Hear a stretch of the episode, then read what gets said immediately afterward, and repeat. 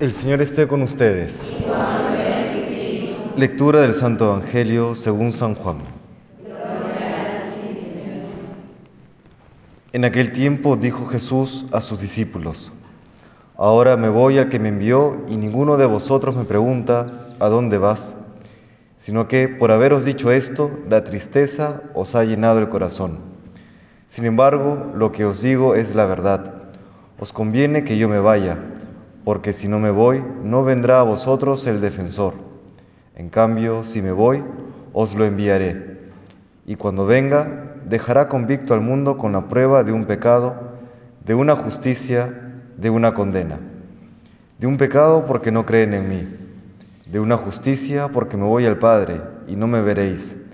De una condena porque el príncipe de este mundo está condenado. Palabra del Señor.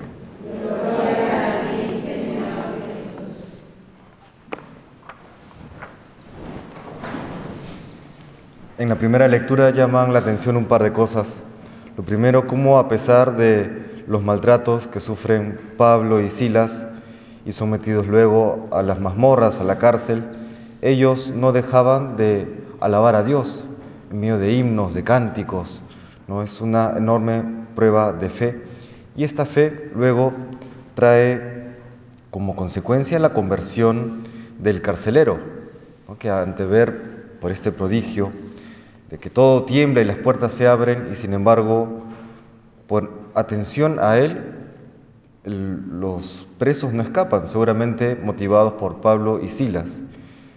Cuando ya se iba a quitar la vida del carcelero porque pensaba que los presos se habían escapado, pues Pablo interviene y les dice, no te hagas nada. ¿no? Y esto trae como consecuencia el segundo punto a notar. Pregunta el carcelero, ¿qué debo hacer para salvarme? Y Pablo le responde, cree en el Señor Jesús y te salvarás tú y tu familia, agrega Pablo. Este detalle es muy importante en la vida cristiana. Te salvarás tú y tu familia. En el misterio de la gracia son incluidos también en la fidelidad de, cada uno las personas amadas. Esto lo vemos también, por ejemplo, en el Génesis, cuando Noé está construyendo el arca, arca que representa la salvación en la iglesia, y el diluvio, las aguas que representan la muerte. Dice la escritura que Noé era el único justo, y sin embargo le dice el Señor, que entre al arca él con sus hijos y sus esposas. Hay un misterio de la gracia, la fidelidad de unos pocos repercute también en la salvación de muchos.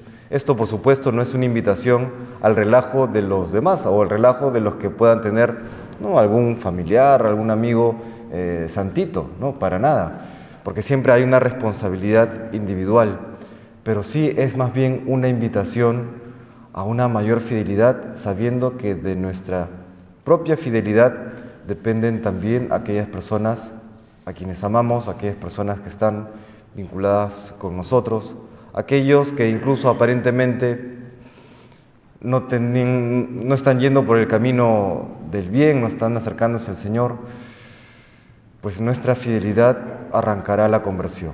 ¿Cuántas veces nos hemos escuchado con el caso de una persona que ha padecido alguna enfermedad.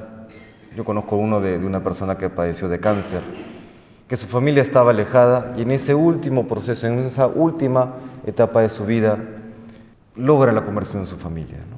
Va al sacerdote, se confiesa a ella, recibe la unción y como petición le pide a su familia que también se, se, confiesen, también se comiencen a acercar a Dios.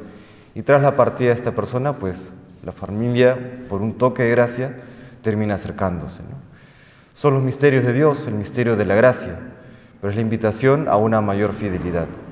Y si eso lo consigue Dios con cada uno de nosotros, hoy que recordamos a María, auxilio de los cristianos, pues cuanto más ella sigue orando por nosotros, sigue intercediendo por nosotros para que cada uno de nosotros llegue al cielo. Por eso le pedimos, primero le damos gracias a ella porque siempre nos cuida con amor maternal, pero también le pedimos que estemos a la altura de esa protección, de ese auxilio que ella, que ella tiene con nosotros. ¿no? Lo vemos a lo largo de la historia, lo vemos en el capítulo 12 del Apocalipsis y luego a lo largo de toda la historia de esta advocación de auxilio de los cristianos, particularmente, eh, bueno, mayor difusión tuvo gracias a, San Juan Bosco, pero también en la época de, Napoleón, el Papa pide la intercesión de María Auxiliadora y en fin, consigue todo aquello que le pedía para bien de todos los cristianos, tanto el bien temporal como el bien espiritual. Ella que quiere que cada uno de nosotros se salve, porque su Hijo quiere que cada uno de nosotros se salve, nos salvemos, acudimos una vez más a su intercesión, pidiéndole que podamos acoger la gracia de Cristo para que podamos, siendo fieles, alcanzar algún día el reino de los cielos. Que el Señor nos bendiga.